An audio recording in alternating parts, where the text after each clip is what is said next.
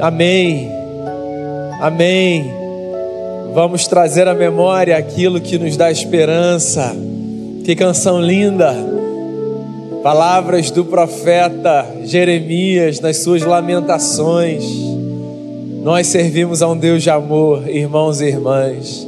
Bom dia para você. Graça, paz e bem da parte de Jesus Cristo sobre a sua vida, sobre a sua família, sobre a sua casa eu espero que você esteja bem, espero que você esteja se cuidando, cuidando dos seus. Espero que Deus esteja cuidando do seu coração, da sua saúde. A gente tem nesse período de distanciamento social, sempre entre o louvor e a mensagem, separado um tempo para orar, para orar pela situação que a gente atravessa, para orar por aqueles que estão sendo afetados pela saúde ou pela economia, onde quer que a gente esteja sentindo de forma mais intensa os efeitos dessa pandemia, dessa crise que a gente atravessa, eu queria orar por você especificamente nesse momento. Queria então que você fechasse os seus olhos, abrisse o seu coração e se juntasse a mim em oração. Vamos ter um tempo um tempo de intercessão, um tempo de gratidão. Nós temos recebido tantas notícias diferentes, gente diagnosticada com o vírus, gente curada do vírus, gente fazendo luto, gente é, se abraçando em casa novamente depois de um período de, de quarentena num cômodo. Há tantas notícias, certo? Que expressam esse misto de experiências que nós estamos vivendo nesse momento. Mas nós, como um povo, vamos orar em petição, em gratidão, vamos orar colocando diante de Deus a nossa vida, a nossa nação. Vamos colocar diante de Deus o mundo que nesse momento padece. Pai, diante de Ti está o nosso coração. Tu és, como nós acabamos de cantar, Deus de amor. Como é bom a gente poder confiar em Ti. Como é bom a gente poder descansar na fidelidade do Senhor. Quero colocar diante de Ti, como nós temos feito semanalmente. Quero colocar diante de Ti os que sofrem nesse momento, porque atravessam um quadro de enfrentamento de saúde, porque atravessam um quadro de enfrentamento financeiro, porque por outras razões se encontram em casa, privados de irem à rua para fazerem as coisas básicas, já que estão em grupos de risco. Quero orar por aqueles que se encontram fragilizados nas, nas emoções, na mente. Quero colocar por aqueles que têm lutado, Senhor, por conta do seu emprego, por conta das necessidades financeiras que surgem. Eu quero colocar diante de Ti todo esse quadro. Quero me unir aos que têm a agradecer, quero me unir aos que têm a suplicar. Quero apresentar a Ti a nossa vida. Tenha piedade de nós. Continue a cuidar desse mundo que é Teu, Senhor. O salmo diz: Do Senhor é a terra e tudo o que nela existe. Esse mundo é do Senhor Continue a cuidar da gente com graça e com misericórdia. Cuide dos que estão na linha de frente, cuide dos que estão se empenhando no desenvolvimento de ciência para enfrentar esse vírus. Cuide dos que estão nas ruas trabalhando, cuide das nossas famílias, de quem fica em casa, de quem está sozinho. Cuide, Senhor, da tua igreja, espalhada por tantas casas, mas reunida, Senhor, num só espírito Cuide que os nossos joelhos não se cansem de dobrar em gratidão e em petição, seja qual for o motivo que nos leve a nos aproximarmos de Ti em oração.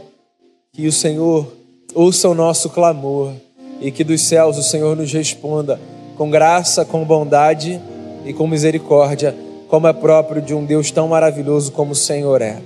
Nós nos colocamos diante de Ti como povo como humanidade, como irmãos e irmãs, e rogamos a tua misericórdia, nos lembrando dos grandes feitos do Senhor na nossa vida. No nome de Jesus que eu oro, muito agradecido. Amém. Amém. Quero convidar você a abrir a sua Bíblia na carta de Paulo aos Filipenses. Eu quero ler no capítulo 4 um texto bastante conhecido, finalzinho da carta. Carta de Paulo aos Filipenses, no capítulo 4. Como vocês fazem falta aqui, irmãos e irmãs, no prédio. Que bom Bem, deixa eu começar pelo que traz esperança. Que bom que a gente tem a tecnologia que nos serve nesse momento. Que bom. Mas olha como faz falta poder pregar olhando para vocês, vendo os olhares de vocês, ver as crianças aqui correndo, ver essa casa cheia. Esse é o nosso sétimo domingo nesse formato de distanciamento social, de privação do ajuntamento.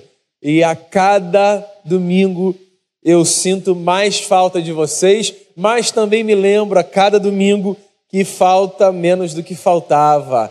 Mas você faz muita falta, eu sei o lugar de cada um aqui, cada um tem um banco, cada um tem um lugar no banco. Não é próprio de ninguém, mas a gente vai sempre para o mesmo lugar, né? Então eu posso imaginar cada um de vocês aqui, quer seja da celebração da noite, quer seja da celebração da manhã, cada um no seu respectivo lugar. Vai chegar o dia da gente abrir as portas e ver toda essa gente entrando de novo nesse prédio. Mas que bom que a gente tem essa tecnologia que a gente pode se abençoar mutuamente. Deixa eu ler então Filipenses 4, verso 10. Diz assim: Alegro-me grandemente no Senhor, porque finalmente vocês renovaram o seu interesse por mim. De fato, vocês já se interessavam mas não tinham oportunidade de demonstrá-lo. Não estou dizendo isso porque esteja necessitado, pois eu aprendi a me adaptar a toda e qualquer circunstância. Sei o que é passar necessidade e sei o que é ter fartura. Aprendi o segredo de viver contente em toda e qualquer situação, seja bem alimentado, seja com fome, tendo muito ou passando necessidade, tudo posso naquele que me fortalece. Palavra do Senhor para a nossa vida. Eu não sei se você sabe, mas algumas das cartas do apóstolo Paulo foram escritas numa circunstância extremamente adversa. São as cartas conhecidas como cartas da prisão. Diga-se de passagem, a vida de um seguidor de Jesus Cristo no primeiro século nunca foi fácil. Fazer parte do grupo dessa gente que seguia a causa de Jesus não dava ibope, boa reputação, boa fama ou popularidade no primeiro século. Os seguidores de Jesus eram marginalizados pelo império. O que significa que assumir um compromisso com a ética do evangelho era fazer uma escolha muito arriscada para a vida. Mesmo assim, pela força do Evangelho, pela capacidade que aquela mensagem tinha de, pela sua própria vida, transformar o coração de gente, como transformou o meu e o seu, com todas as dificuldades, as pessoas abraçavam essa causa e viviam a partir dessa verdade. Se era difícil para as pessoas que seguiam Jesus, Imagina para os líderes que conduziam essas pessoas. Se era difícil para o cristão comum, usando aqui uma linguagem muito popular, imagina para os apóstolos. Essa gente que estava em lugar de destaque, de projeção, essa gente que dava a voz condutora, que orientava os passos. Os líderes da comunidade cristã no primeiro século enfrentavam desafios talvez inimagináveis a quem lê um texto hoje sem saber em que contexto aquela gente vivia. O apóstolo Paulo, por exemplo, por conta do seu compromisso com Jesus, foi preso. E algumas das cartas que ele escreve, que aparecem no Novo Testamento, ele escreve desse contexto da prisão. A carta que Paulo escreve aos Filipenses, a igreja que se reunia na cidade de Filipos, que ficaria hoje no norte da Grécia, numa espécie ali de de junção entre Europa e Ásia, era um ponto muito estratégico para as rotas do primeiro século. A carta que Paulo escreve para a comunidade de Filipos foi uma das cartas que ele escreveu de dentro da prisão, algemado, açoitado, humilhado, tendo a sua dignidade roubada. Eu acho que vale a pena a gente falar disso como ponto de partida para reflexão à luz do texto, porque se a gente não conhece essas informações, a gente corre o risco de achar que quando Paulo fala, por exemplo, prisioneiro do Senhor, eu me encontro em algemas, ou outras expressões do tipo, é possível que muita gente ache que Paulo esteja se utilizando de metáforas, romantizando, sabe? Como se estivesse dizendo: Eu estou sofrendo tanto. Posso me imaginar como se eu fosse um prisioneiro. Não, ele de fato era um prisioneiro. Ele estava preso, encarcerado. Não porque tinha cometido algum crime, mas porque era uma ameaça pelo seu compromisso com a ética de Jesus. E aí, dentro da prisão, entre as cartas que ele escreve, uma ele escreve para agradecer uma comunidade que tinha demonstrado o seu apreço pela sua causa, a comunidade de Filipos. Tudo dá a entender que a comunidade de Filipos era uma comunidade que tinha se sensibilizado com a causa do apóstolo e que tinha se engajado financeiramente na manutenção da sua vida. E aí ele escreve uma carta em gratidão a essa comunidade. E é uma carta linda, curta, eu queria recomendar a você a leitura dessa carta. E no final da carta, Paulo tece algumas palavras que nos são muito conhecidas, sobretudo o último verso que eu li, o verso 13. Talvez seja um dos versos mais citados de forma solta do Novo Testamento. Tudo posso naquele que me fortalece. Quantas vezes eu e você usamos essa frase, certo? Quer seja alguém, quer seja como uma lembrança desse nosso lugar, usamos de forma correta, às vezes de forma equivocada. Fato é que se você é um cristão que já tem alguma caminhada na fé, é possível que diversas vezes você tenha se apropriado das palavras do apóstolo Paulo num ato de profissão desse lugar de confiança no cuidado de Deus sobre a sua vida. Pois é, eu e você precisamos mesmo professar a nossa confiança no cuidado de Deus sobre a nossa vida. Mas antes de chegar no tudo posso naquele que me fortalece, eu quero dar alguns passos atrás. Porque eu acho que a gente lê o pedaço maior do final dessa carta traz ainda mais beleza para a compreensão dessa frase poderosa. No verso 10, Paulo começa dizendo que ele agradece profundamente a Deus pelo engajamento da comunidade de Filipos na sua vida. Paulo, apóstolo do Senhor, expressa a sua gratidão porque ele percebe o cuidado de Deus através da vida do próximo sobre a sua casa. Eu tenho insistido nesse ponto, irmãos e irmãs, em quase todos os nossos encontros nesse período de distanciamento social. Como é importante nós expressarmos a Deus e ao próximo os nossos motivos de gratidão. Como é importante. Como é importante nós aprendermos a dizer, não apenas com a força dos nossos lábios, mas com a sinceridade do nosso coração, um muito obrigado a quem quer que seja. Como é importante. Me parece que a gratidão funciona como essa espécie de, de óleo que, que banha a nossa alma e que vai dando um pouco mais de capacidade de a máquina da vida, a engrenagem da vida funcionar. Quando a gente agradece, de alguma forma, como efeito colateral, a gente expulsa da mente pensamentos de, óbvio que seja, ingratidão, que enrijecem a gente. A ingratidão enrijece a gente. A dureza da mente, a cauterização da consciência, tornam os passos mais difíceis de serem dados.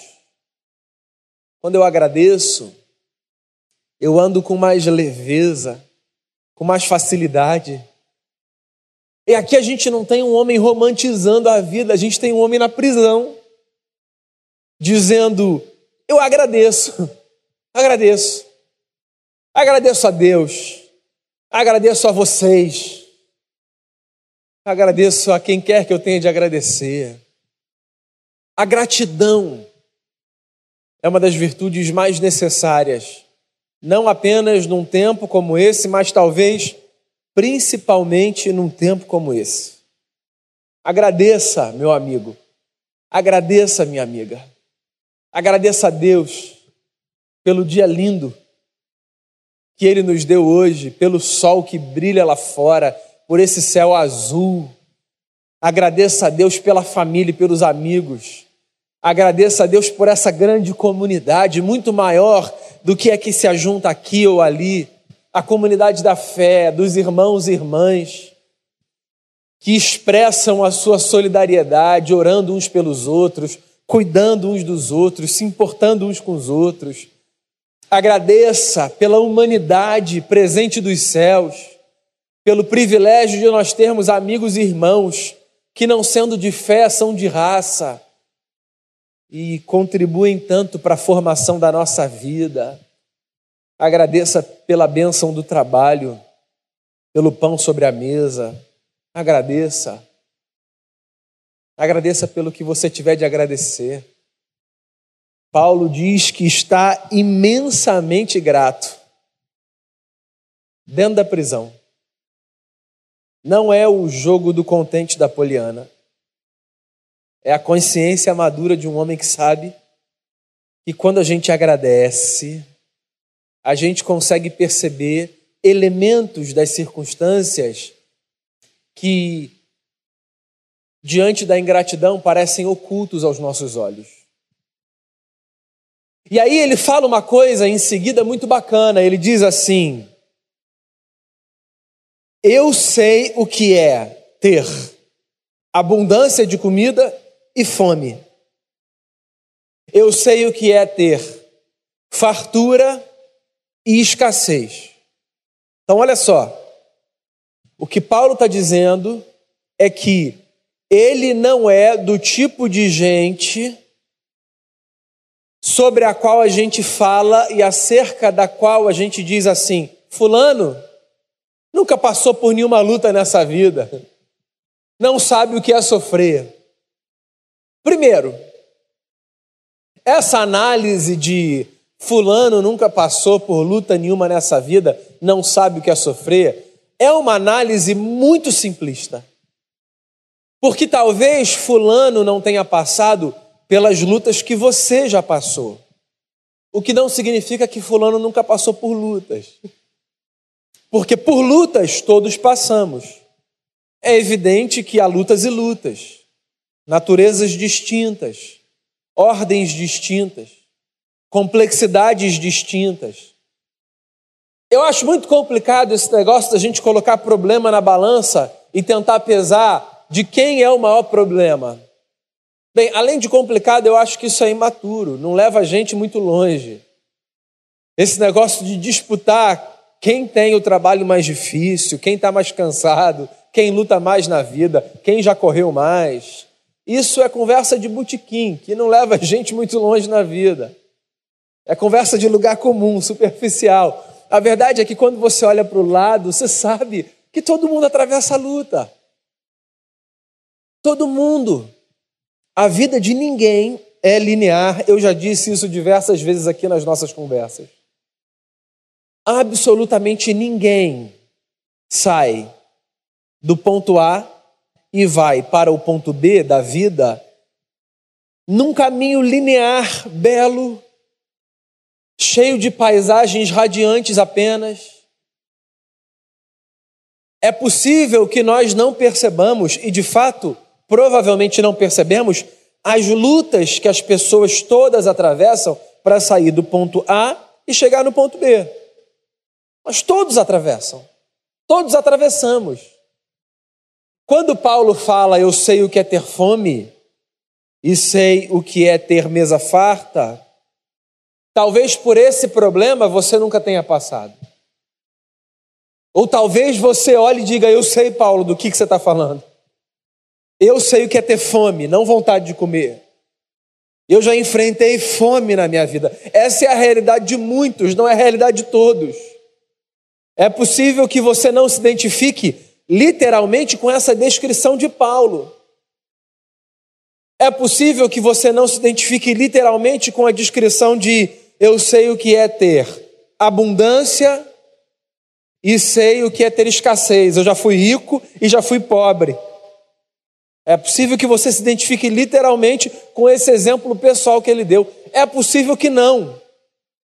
É possível que você nunca tenha sido rico. E é possível que você nunca tenha sido pobre.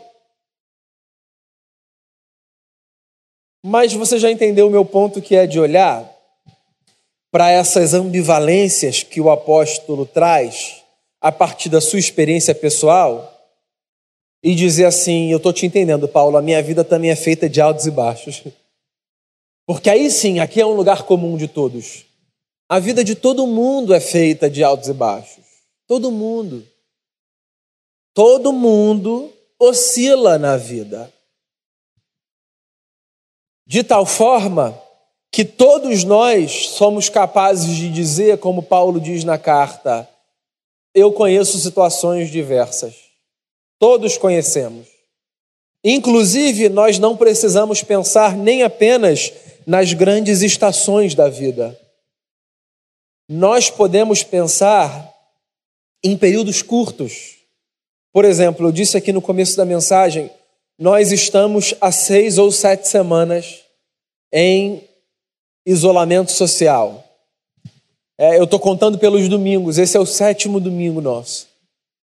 Nesse período de seis ou sete semanas, você já deve ter vivido dias bons e dias maus. No mesmo dia, você já deve ter tido momentos bons e momentos maus. Lá em casa, eu e a Denise temos tentado observar na nossa dinâmica quais dias são mais curtos e quais dias são mais longos. É evidente que não da perspectiva do relógio, né? Da perspectiva do nosso relógio interno. Quais dias demoram mais para passar, quais dias demoram menos para passar. É engraçado porque, por exemplo, domingo é um dia que eu saio da minha casa, venho aqui para a igreja, eu encontro irmãos, poucos que sejam. A gente tem essa dinâmica aqui da gravação e da transmissão do culto, mas domingo é um dia que demora para passar, demora. Quando eu volto para minha casa, parece que de meio-dia para frente, no domingo, o dia demora mais. Outros dias vão mais rápidos. O que não significa que o domingo seja pior do que os outros dias, mas o que significa que a nossa relação nesse período ela é muito oscilante com a percepção das coisas. É possível que você tenha acordado nesse período alguns dias cheio de esperança e pode ter sido num dia chuvoso, de céu fechado, daquele jeito de cariocas não gostam de dias nublados. Pode ter sido um dia daquele. E mesmo assim, você pode ter acordado cheio de alegria, cheio de esperança, cheio de força interna. Pode ter acontecido. Como pode ter acontecido de você acordar num dia lindo como hoje, com esse céu azul e ver tudo cinza? Porque a vida é assim: altos e baixos, e altos e baixos, e mais altos e mais baixos, e intermediários. A gente entende, Paulo, a gente entende a gente conhece oscilação na vida. Mas Paulo vai além. E ele diz assim: eu não apenas percebo que a minha vida tem oscilações, como eu também aprendi a viver contente em toda e qualquer situação. Ah, meu amigo, aqui a gente está chegando no âmago do texto. Aqui está o cerne do discurso do apóstolo. Mais importante do que o tudo posso naquele que me fortalece é o eu aprendi a viver contente em toda e qualquer situação. Então, tem algumas coisas aqui que eu acho que são dignas da nossa atenção. Primeiro, eu aprendi a viver contente. O que significa que a vida de contentamento não é instintiva nem intuitiva, mas é resultado de aprendizado. Sim, olhar para os altos e baixos e desenvolver contentamento não é algo natural, não é natural. O natural é que a gente fique muito excitado nos altos e que a gente fique muito mal nos baixos. Muito deprimido aqui no senso bem comum, tá? Muitas aspas aqui no deprimido. Com o perdão do uso aqui da palavra, por favor, especialistas, me permitam usar. É muito natural, isso é natural, que no dia bom a gente fique muito feliz, que quando a notícia é boa a gente fique radiante, que quando o recado que chega é um recado que empurra a gente para frente, a gente fique para cima, isso é natural. E que quando a notícia é ruim, a gente fique para baixo. Esse é o natural da vida. Esse é o absolutamente humano. Isso é quem a gente é pela gente. O que a gente pode aprender, esse é o diferente, é a viver contente em toda e qualquer situação. E aí eu acho que aqui vale uma outra explicação, que é a do que significa viver contente. Viver contente não é sinônimo de viver feliz, viver rindo. Viver contente é sinônimo de aprender a desenvolver a lógica do contentamento. Então, talvez, ao ouvir a palavra contentamento, faça mais sentido para você entender do que, que o apóstolo está falando. Porque, para muita gente, estar contente pode ser sinônimo de estar rindo. E você pode estar contente sem estar rindo. Porque estar contente não tem a ver com desenvolver um semblante no rosto. Estar contente tem a ver com aprender a desenvolver satisfação diante das circunstâncias. Então, olha só, é um aprendizado.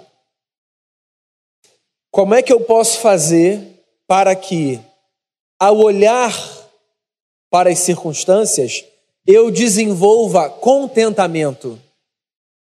Por que, que isso é um aprendizado? Porque é natural nosso. No momento em que nós recebemos algo, nós desfrutarmos desse algo e o descartarmos e sermos movidos quase que instantaneamente pelo desejo do novo algo que agora passa a ser o nosso objetivo. O que eu quero atingir agora é reticências. A psicanálise ajuda a gente a entender isso. Lacan fala disso. Lacan fala que a gente se movimenta não apenas a partir do objeto amado que a gente tem, mas também do objeto amado que a gente deseja. A gente ama aquilo que a gente tem e aquilo que falta. A gente ama o que a gente toca e aquilo com que a gente sonha. Isso é natural da vida. Eu acho que o problema está quando o amor pelo desejo é maior pelo amor por aquilo que a gente tem, que a gente toca, que a gente experimenta, que a gente vive. Ou seja, eu acho que o problema é quando quando a falta ela ela ocupa mais espaço na nossa mente, no nosso coração do que o que há. E é evidente, volto a dizer, que é fácil falar sobre isso se você se encontra num lugar confortável, materialmente falando, é, de possibilidades. É, eu não estou aqui tentando desenvolver a teologia da ilusão e do engano, do tipo, você não tem nada, mas fica tranquilo. Deus está com você. Não, Deus está com você, isso é um fato. Mas isso não é um substituto do pão que você precisa ter na mesa, certo? E da conta que você precisa pagar. Essas coisas também são importantes. Eu não estou ensinando você a fechar os olhos para o que te falta e olhar só para o que você tem. Eu estou só chamando a sua atenção para o fato de que, às vezes, nós estamos tão desaprendidos na lógica do contentamento que, mesmo tendo nós somos incapazes de agradecermos pelo que temos, porque estamos tomados do desejo de conseguir o que desejamos. O que é que nós temos? Lembra da canção do Ademar que a gente canta direto aqui? Tenho amigo, famílias, muitos irmãos. O que mais você podia acrescentar a essa lista aí? Que tantas outras coisas você tem, materiais ou imateriais, entende? Você pode estar falando de coisas intangíveis, de virtudes. Você pode estar falando de elementos do seu caráter, da sua personalidade, que estão te ajudando a atravessar tudo isso que a gente está atravessando. Ou você pode estar falando de coisas, de fato, que você tem, que você toca, que você pega, e que você diz obrigado, Senhor, por isso. Pode ser um remédio, Pode ser um livro para ler, pode ser o acesso à tecnologia, pode ser o pão, o biscoito que está no armário, o arroz, o fubá, a carne. O que quer que você tenha. E que às vezes, por ser tão óbvio e trivial, a gente ignora. E a gente está em busca do que a gente não tem. E se esquece do que a gente tem. E deixa, por conta disso, de dizer: Uau, eu tenho, obrigado, Senhor. Obrigado. Eu aprendi a viver a partir do contentamento em toda e qualquer situação. O que Paulo está dizendo é que ele aprendeu a, no momento de abundância, não ser tomado pelo desejo de querer mais, mais e mais e nem desfrutar do que tinha, porque tem isso, né? Tem o camarada que está tão pilhado na construção do seu império que não importa o que ele tenha, ou ela, ele não desfruta de absolutamente nada. E ele é incapaz de agradecer, e ele fica sempre olhando para o que falta. E o sujeito tem um império, mas ele está olhando para o que falta. E quando ele conversa com os outros, ao invés de conversar, por exemplo, dizendo, é, graças a Deus, e aí reticências, ele diz, pois é, rapaz, eu estou muito preocupado porque. Então tem esse sujeito que tem, ele está na fase do alto, da abundância, e ele está chorando uma desgraça que nem é dele. Às vezes ele até coloca no plural para suavizar a consciência. A gente faz isso. A gente coloca o discurso no plural, às vezes, para suavizar a consciência. É engraçado isso. Esse é um mecanismo de defesa nosso. O sujeito fala assim: estou muito preocupado com a situação aí de todo mundo. Ele nunca se preocupou com ninguém, ele só se preocupa com o umbigo dele. Estou desenhando um perfil específico, tá? Não é o de todo mundo, não, fica tranquilo. Ele nunca se preocupou com ninguém, ele nunca foi generoso, ele nunca foi solidário, ele nunca demonstrou empatia por absolutamente ninguém. O mundo está ruindo, ele não está nem aí, desde que a tenda dele permaneça preservada. E aí, acontece alguma coisa, e ele diz assim: estou preocupado, estou preocupado com o pessoal, estou preocupado com todo mundo, estou preocupado com a humanidade escondendo a preocupação que ele tem consigo mesmo. Tem esse camarada. Ele não consegue viver a partir da lógica do contentamento. não é porque ele falta. Ele está lá em cima, ó. Ele faz parte de uma parcela pequena de privilegiados que está lá em cima. Mas ele não dorme, porque ele só consegue enxergar o que falta. E ele não consegue olhar e dizer: Obrigado, Senhor, por tudo que eu tenho. Inclusive, o que eu tenho dá para abençoar outros e outras.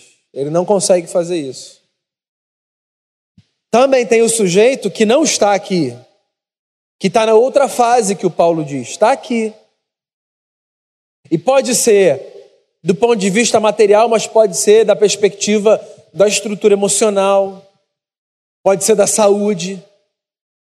Então aqui eu dei o exemplo do cara da grana. Eu vou dar aqui o exemplo assim de uma outra área da vida para você entender que a lógica do contentamento ela funciona não para abundância ou escassez de bens materiais, de dinheiro, de recurso.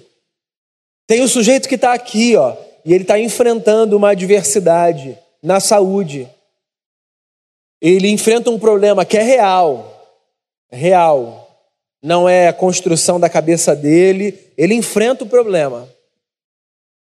Mas ele não consegue, por exemplo, perceber o que está diante dele. Que o problema, a despeito de ser um problema, é administrável, que ele tem ao seu dispor é, ciência e, e, e medicação que o fará caminhar, que ele pode contar é, com o apoio de profissionais, que ele, ele, ele tem tudo isso. Eu estou desenhando um quadro, um sujeito que está assistido, mas que está fragilizado aqui. Ele não consegue dizer obrigado, Senhor, porque ele é movido não pelo que tem, mas pelo que falta. O que falta é a saúde perfeita na cabeça dele. O que há é saúde, ainda que imperfeita. E ele pode dizer obrigado, Senhor, pela saúde, ainda que imperfeita, ou pode dizer: Senhor, eu não consigo nem te agradecer porque. E aí ele faz qual escolha? A escolha pode ser a escolha do obrigado, Senhor, ou a escolha do que não consegue perceber, mas que fica olhando. Eu queria, na verdade, Deus, o problema é que o meu desejo, Senhor, é que o que eu estava pedindo, Senhor, aprendi a viver contente em toda e qualquer situação. Aprendi. É um esforço que eu preciso fazer, é um esforço que você precisa fazer. Porque, naturalmente, estando aqui ou estando aqui, é possível que eu seja movido não pelo contentamento, mas pelo descontentamento, já que o desejo pelo que me falta pode muito facilmente ocupar mais espaço no meu coração e na minha mente do que a alegria pelo que eu tenho. E aí, o apóstolo termina a sua fala dizendo então o que todo mundo conhece: Tudo posso naquele que me fortalece. A fala não é um grito mágico de captação de poder. A fala não é o brado de alguém que quer enfrentar as adversidades como se fosse um super-herói. Posso tudo naquele que me fortalece. Não, tá tranquilo. Deus está comigo. A fala não é essa. A fala não é, usando aqui uma terminologia do nosso tempo, a fala de empoderamento. Pelo contrário, é uma fala de esvaziamento, um reconhecimento de total dependência. O que o apóstolo está dizendo é: existe alguém que me fortalece. Eu não sou fortalecido apenas pelas circunstâncias, nem principalmente pelas circunstâncias. Eu sou fortalecido porque eu resolvi fazer de um Deus que é uma rocha o meu fundamento. Eu, resolvi fazer daquele que é torre inabalável a minha morada. Eu posso Eu posso tudo daquele que me fortalece. Eu posso, eu posso enfrentar o melhor dia, mas eu posso enfrentar também o pior dia. Porque ele me fortalece. Eu posso. Eu posso agradecer quando eu tiver muito. E eu posso agradecer pela bênção e pela dádiva da vida, mesmo quando eu tiver pouco. Eu posso partilhar quando eu tiver muito. E eu posso partilhar dentro das minhas possibilidades, evidentemente, mesmo quando eu tiver pouco. Porque na verdade eu posso não pelas circunstâncias. Eu posso. Porque o que eu posso, eu posso nele. Por isso que a gente começou esse culto lendo o Salmo 23. O Senhor é o meu pastor. Eu não tenho falta de nada. Não, é claro que nos faltam coisas. É claro que nos faltam coisas. Necessárias e não necessárias. Nos faltam coisas que nós contamos entre as necessidades. É possível e nos faltam coisas que nós contamos entre os caprichos. É possível, é legítimo, é legítimo que você deseje coisas que não são necessidades, são vontades, são caprichos. A vida também é feita deles. Mas existe uma compreensão basilar que é: Ele é o meu pastor, eu não tenho falta de nada. Eu posso, eu posso eu posso o dia bom e eu posso o dia mal. Eu posso o dia fácil, eu posso o dia difícil. Eu posso todas as coisas naquele que me fortalece. A igreja vive a partir daí, você entende? Por que, que a gente é solidário, generoso? Por que, que a gente aprende a partilhar? Porque essa consciência da partilha, da generosidade, é esse senso de comunidade que faz com que o milagre da distribuição da provisão de Deus aconteça entre nós. Porque se eu estou aqui nesse momento da vida e você está aqui e eu tenho consciência de que eu posso fazer assim, então movido por essa torre forte que é o Senhor, no qual eu vivo, eu sou capaz de olhar não apenas para o que eu desejo, mas para o que eu tenho e dizer: ah, eu posso sim abençoar. E se eu estou aqui, eu posso agradecer, porque eu sei que alguém que está ali vai dizer: Senhor, isso que o Senhor me deu, pode abençoar mais gente sim, e eu quero entregar, eu quero partilhar esse pão. Essa semana a gente recebeu aqui, assim, duas remessas inimagináveis de doação. A gente já tem, de sábado para cá, 70 cestas destinadas a serem distribuídas nos próximos dias. É pouco em face do muito de necessidade que há? É.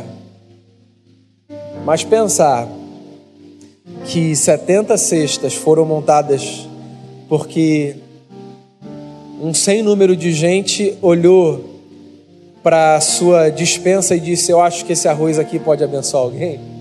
É disso que eu estou falando. Essa capacidade que no reino a gente tem de, de partilhar, de semear. Amigo e amiga, todas as coisas nós podemos naquele que nos fortalece. É a confissão de absoluta dependência de quem, um, agradece. Dois, reconhece que a vida oscila. E três, aprende, aprende a viver contente em toda e qualquer situação. Vamos cantar uma oração. Depois a gente ora e a gente se despede. Amém. Queria que a gente fizesse uma oração para fechar essa fala, e eu queria que você pensasse Diante de qual cenário você pode nessa manhã dizer: Eu posso todas as coisas naquele que me fortalece? Não da perspectiva do poder, da mágica, mas da perspectiva do contentamento. Diante do que você pode dizer: Eu posso, porque Ele me fortalece. Queria que você pensasse, eu vou orar, eu queria que você orasse aí na sua casa. Que essa seja a nossa confissão de absoluta e total dependência do Senhor.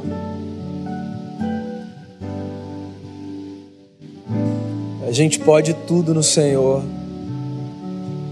A gente pode atravessar essa pandemia no Senhor. A gente pode atravessar esse período de distanciamento social no Senhor.